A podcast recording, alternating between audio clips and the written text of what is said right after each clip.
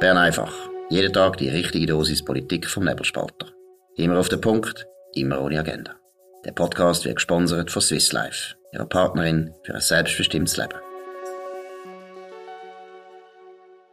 Das ist die Version vom 2. Dezember 2021. Dominik Feusi und Markus Somm. Die Session läuft immer noch. Wir haben mal wieder eine erfreuliche, eine grosse, erfreuliche Nachricht aus dem Parlament, Dominik. Ja, im Rahmen der Budgetdebatte hat äh, die Außenpolitische Kommission vom Nationalrat einen Antrag eingereicht. Das ist sehr unüblich.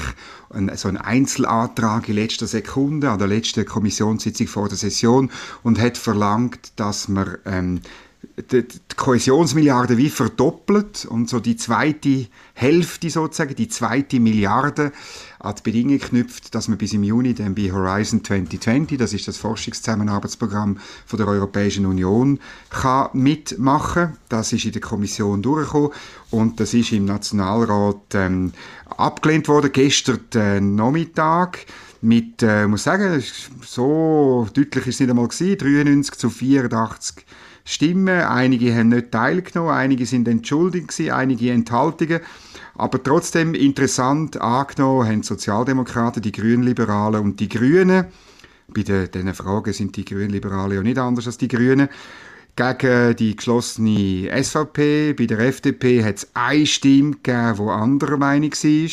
Darfst du dreimal raten, wer? Das ist Christian Markwalder. Bravo. Was auszeichnen. Bravo. Bravo. Genau. Ja. Ähm, und bei der Mitte-EVP-Fraktion hat es vier abweichende Stimmen gegeben. Insbesondere eine ganz enge gemeinsame Freundin von uns zwei aus Basel. Wer ist echt das? Elisabeth Schneider. genau, bravo, ich. Pappenheimer. Nein, aber jetzt müssen wir gleich mal zuerst einfach loben, dass die bürgerlichen Parteien da praktisch geschlossen dem Unsinn nicht zugestimmt haben.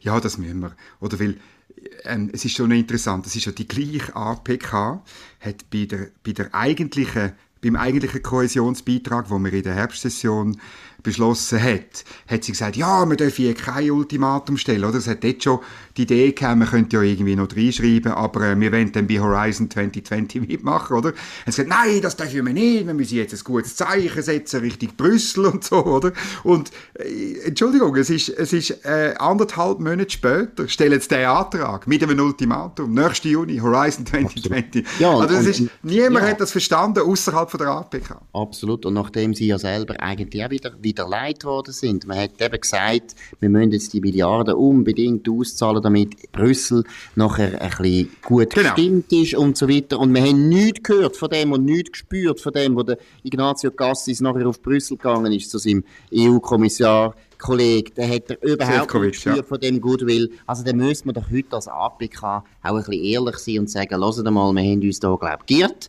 Es ist nicht so, dass wir die EU können jetzt kaufen Es geht einfach nicht. Und dann sollte man eigentlich nicht gerade sagen, ja, wir kaufen jetzt noch mit mehr. Also das ist ein bisschen so, wie wenn man irgendwie bei einer Verhandlung mit einem Geschäft herausgefunden hat, der will nicht verkaufen.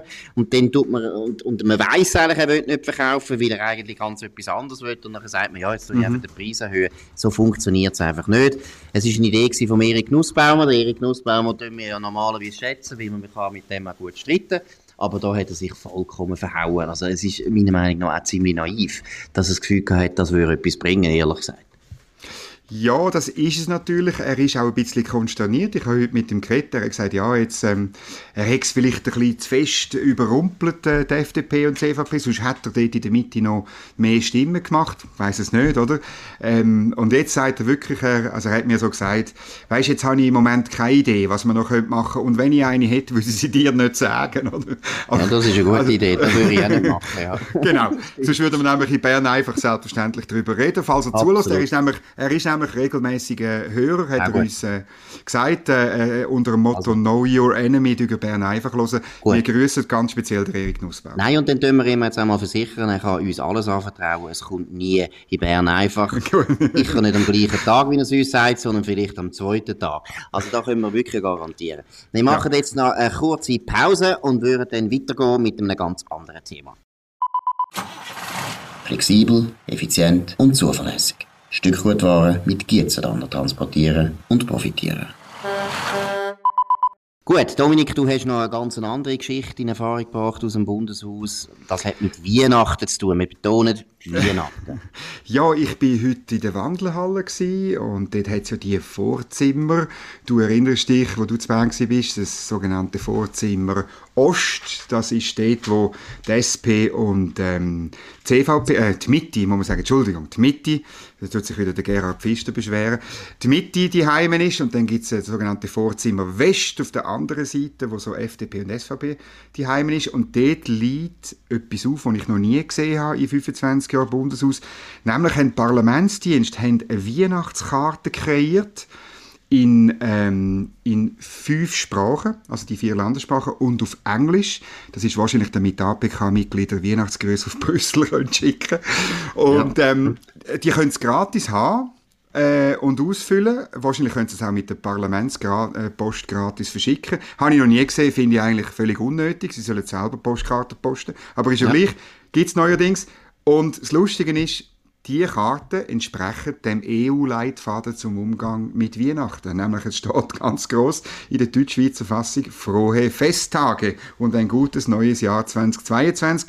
Abbildet ist dann so eine comicartige Ahrenschlaufe mit Bären und äh, man sieht als Gebäude es hat lauter Bäume, auch dort, wo es in Wahrheit gar keine Bäume hat, oder? Muss ein bisschen grün sein. Und dann sieht man das Bundeshaus, man sieht den Zeitglockenturm, man sieht das Rathaus und dann hat es nochmal so ein Gebäude. Das muss eigentlich das Münster sein, aber man hat alle Sachen, die könnten darauf hindeuten, dass das eine christliche Kirche ist, hat man natürlich ähm, weggenommen. Es ist jetzt einfach so ein komischer Turm, wo irgendwie äh, bei der Aare irgendwo steht, ist dass man ja nicht, auch dort nicht, könnte Aber also da bist du sicher, also man hat wirklich etwas weggenommen. Ich meine, es ist eine protestantische Kirche, die haben kein Kreuz drauf, aber hat man wirklich etwas weggenommen, um das zu verbergen? Ja, also, na, natürlich hat das Berner Münster jetzt nicht ein grosses Kreuz vorne dran oder so. Aber es ist gleich, es hat ja, wenn du dich erinnerst, so die gotischen, ausladenden, ähm, ähm, äh, wie sagt man dem, Kragen, glaube ich. Also, so die, die, weißt, die, und, und auch die, die Figuren, die eigentlich noch vor der Reformation, wo man dort gemacht hat. Es hat ja beim Eingang ein ganz äh, äh, äh berühmte Bild, ein berühmtes Bild über dem Eingang, wo, wo das jüngste Gericht zeigt, oder? Wo, wo, wo die Seelen gewogen werden und wo man eben die Bischöfe und auch die Könige tut man in die Hölle dort runter, oder? Das ist ein ganzes aufklärerisches äh, Bild dort. Das ist alles, auch, man hat es einfach wirklich völlig schemenhaft gemacht, so dass es mehr oder weniger aussieht wie ein Turm. Ich tue dann im Artikel auf nebelspalter.ch kann man dann das äh, anschauen, noch genauer. Aber noch schnell eine kurze Frage wegen dem Leitfaden. Also, ja. ist jetzt das, äh, wie muss man sich das vorstellen? Ist jetzt das vorauseilender Gehorsam, wie Sie es selber gewusst haben, dass jetzt einfach politisch korrekt heißt jetzt nicht mehr Weihnachten, sondern frohe Festtage? Oder haben die wirklich sich konkret auf den Leitfaden bezogen? Weißt du das? Nein, ich weiß es nicht. Und ich muss auch sagen, ich glaube es nicht. Oder, äh, es gibt da in Bern schon länger Tendenz, dass man sich ein bisschen schämt, äh, sich frohe Weihnachten ähm, zu, schützen, äh, zu wünschen. Ähm, ich muss zugeben, der einzige Bundesrat, der mir jedes Jahr eine Weihnachtskarte schreibt, ist der Alain Berset. Danke, ja. Alain Berset. Und bei ihm heisst es schon länger, heisst es äh, Joyeuse Fête oder so irgendwie. Aber meine, er ist ein Sozialdemokrat und das ist vollkommen in Ordnung. also, er soll da nicht, ich wollte ihn nicht so etwas verpflichten, was er nicht will und was er nicht gut findet. Ähm, aber da ist es jetzt natürlich schon, ist, ist das Problem. Jetzt ist es, mhm. das ist der Parlamentsdienst und ich habe mit dem, äh, mit dem Marco Romano geredet äh, vom Tessin, Mitte und der sagt, ja, das kann ich nicht gebrauchen, oder? Äh, das ist klar, oder? Da muss man vielleicht noch etwas nach tragen, was jetzt passiert ist mit dem Leitfaden. Der Leitfaden hat also wirklich für Empörung gesorgt, überall. Genau. Wobei man muss auch zugeben, die Medien haben ein bisschen zugespitzt, oder? Also die Medien haben behauptet, das sei schon ein Verbot eigentlich der EU. Das ist nicht der Fall gewesen, sondern ja, ja. man hat wirklich, es ist eine Anleitung für Beamte, damit Beamte richtig schreiben in Brüssel und nicht, und es ist auch nicht in dem Sinn verbindlich gewesen, sondern es ist eben ein Leitfaden. Wobei, wir müssen auch ehrlich sein, es fängt immer mit dem Leitfaden Natürlich. an und am Schluss haben wir ein Gesetz. Aber jetzt das Interessante, und das ist jetzt ja wieder typisch für die EU, wer hat am meisten ausgerufen? Unter anderem der Papst, soviel ich weiß, oder mhm. auch einfach der Vatikan hat sich gewehrt. Und die Italiener, ja, ja. Genau, und das hat also wirklich gehabt. Es ist jetzt so, dass man den Leitfaden eigentlich kassiert hat. Das ist wieder die, die These. Die katholische Kirche ist immer noch sehr stark in der EU. und äh, die These wird bestätigt, dass ja, genau. eine katholische Organisation Und ich kann natürlich nicht äh, die wichtigsten, wie soll ich sagen, Kräfte, die sie unterstützen, noch desavouieren. Ist jetzt auch ein bisschen zugespitzt, aber grundsätzlich ja, ja. finde ich es gleich lustig, dass anscheinend wirklich Kille, und ich muss jetzt auch sagen, gratulieren dem Papst, finden wir gut, dass der wenigstens da mal schaut, dass da nicht noch mehr Unsinn gemacht wird in der EU. Finden wir sehr gut. Ja, und das Tolle ist schon, oder? Der, der Leitfaden ist ja wegen dem Protest eben zurückgezogen worden. Das ist die maltesische Kommissarin, die das verbrochen hat. Wahrscheinlich hat die das ganze Jahr nichts anderes gemacht. Und also nur zurückgezogen, es kommt dann wieder, oder? Wir sind dann gespannt, äh, was in der neuen Version steht. Aber eben in der Schweiz halten wir sich dran. Das ist doch, das ist doch, auch wenn es eventuell Zufall ist, ist es doch ein wunderbares Symbol für das, was manchmal halt in dieser Bundesverwaltung in Sachen Europa schiefläuft.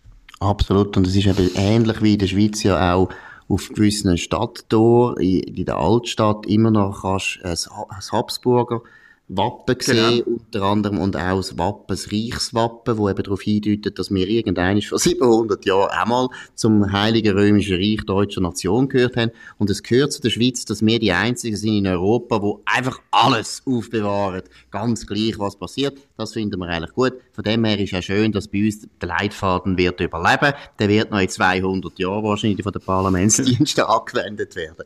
Jetzt haben wir nochmal, leider, das tut uns leid, wir haben ein bisschen viel Unsinn heute, aber wir müssen auch noch auf den dritten Unsinn eingehen. Äh, Dominik, was ist das? Ja, dafür äh, ist es eine Corona-freie Sendung. Also, ich meine, muss man schon sagen, das äh, tut ja. auch mal gut, oder?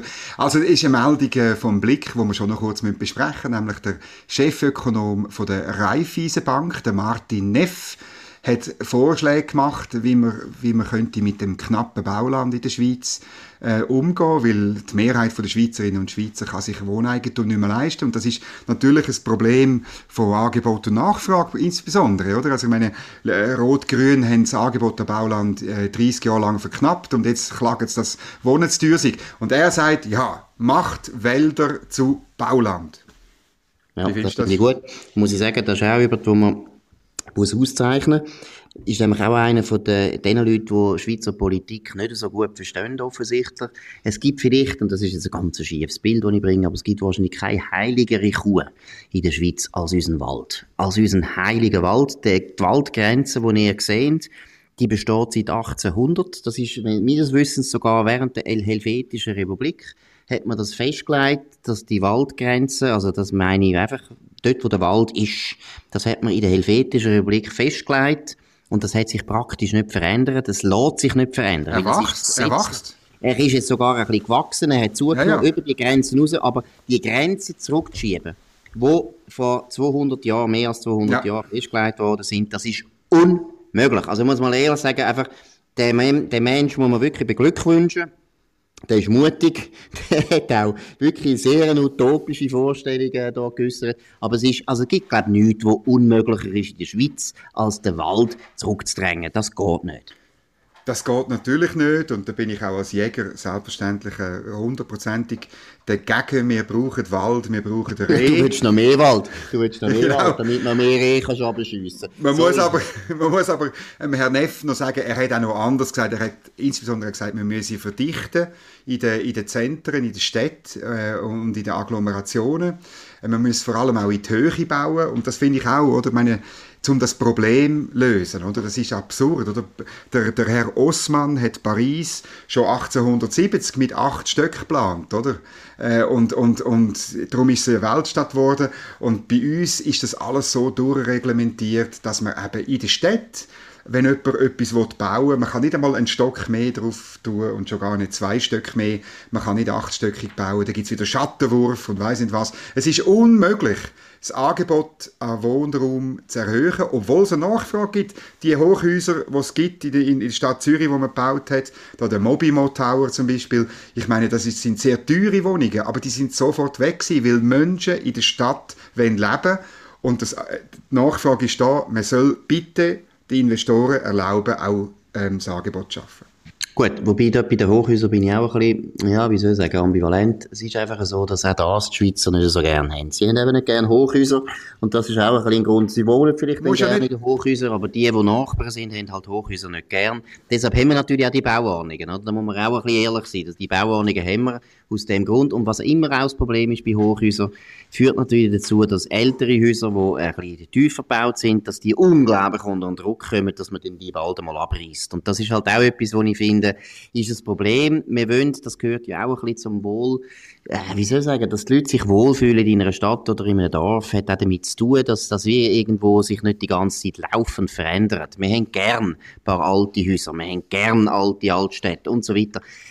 Das ja, ist nicht so einfach. Markus. Also da gibt's noch, da gibt's also noch viel bessere Methoden. Du bist so Struktur. Methoden. Nein, das ist einfach Strukturkonservativ. So. das ist ja wahnsinnig. Strukturkonservativ, sondern ich weiss einfach, look, das ist der gleiche Grund, warum das Energiegesetz im Kanton Zürich eine Katastrophe ist. Das wird auch dazu führen, dass man sehr viele Häuser, alte Häuser abreißt, weil man natürlich Wärme sanieren muss und dass das, das geht bei neuen Häusern ist das viel einfacher als bei neu, alten. Und ich kann dir sagen, ich weiss nicht, ob du schon mal in China gewesen bist, wenn du siehst, wie China aussieht. Ich kann dir sagen, die Leute werden die 20 Jahre werden die alle einen psychischen Schaden haben, weil alle haben ihre ganze, ich meine, die haben die ganze Tradition weggesprengt. Sie haben nichts mehr, wo daran erinnert, dass das ja. mal ein altes Reich war. Das ist richtig, also die Qualität von der modernen Architektur, da bin ich bei dir, äh, dass das die Katastrophen ist und dass das auch Auswirkungen hat auf die Menschen irgendwo, da gebe ich dir recht. Aber weißt, wenn man irgendwo rund um, rund um äh, den Bahnhof Zürich oder so vielleicht, äh, vielleicht äh, ein bisschen höhere Häuser baut, nein, also so, so strukturkonservativ, so zurück, ja, das habe ich auch nicht gesagt. kann man doch nicht sein. Ja, ja, Dominik. Aber, also das ist ein klassischer Fall, wo man tut einen Pappkamerad aufstellen damit man reinbügeln kann. ich habe nicht gesagt, es sind keine Hochhäuser. Auch nur durch die Bedenkung gegeben. Erstens, sehr viele Schweizer haben nicht gerne Hochhäuser, genau aus dem ja. Grund, den ich vorher gesagt habe. Das Zweite ist, es führt einfach zu einem Druck auf die alte Bausubstanz und häufig wird eben Zeug dann abgerissen, wo einfach viel, viel schöner ist. Weil die vor 100 Jahren, die Architekten haben meiner Meinung nach ihr Handwerk viel besser äh, beherrscht als die heutigen Architekten, die einfach sehr viele Häuser bauen, die einfach wüst sind. Und da kann man verdichten, wie man will, es bleibt wüst. Aber ja wir sind jetzt hier positiv. Wir hoffen, dass äh, die Hochhäuser, die sie jetzt dann bauen, alle einen Gibbel haben. Einfach nicht im Wald. Vielleicht Einfach... Fachwerk. Ich bin auch für Fachwerk. Hochhäuser, da habe ich kein Problem damit. ja, nicht im Wald, das ist klar. Wir sind, gegen wir sind gegen Dreh, wir sind aber für den Wald. Genau. in dem Sinn ist das Bern einfach an dem 2. Dezember 2021. Danke für die Aufmerksamkeit. Tönt uns abonnieren, tönt kommentieren, tönt uns weiterempfehlen. Und bleibt gesund, das können wir jetzt auch mal einig sagen, nach den relativ guten Nachrichten, die wir heute gebracht haben, nämlich Corona-frei, würde ich auch betonen. In dem Sinn, bis morgen wieder zur gleichen Zeit auf dem gleichen Kanal. Das war Bern einfach, immer auf den Punkt, immer ohne Agenda. Gesponsert von Swiss Life, ihrer Partnerin für ein selbstbestimmtes Leben.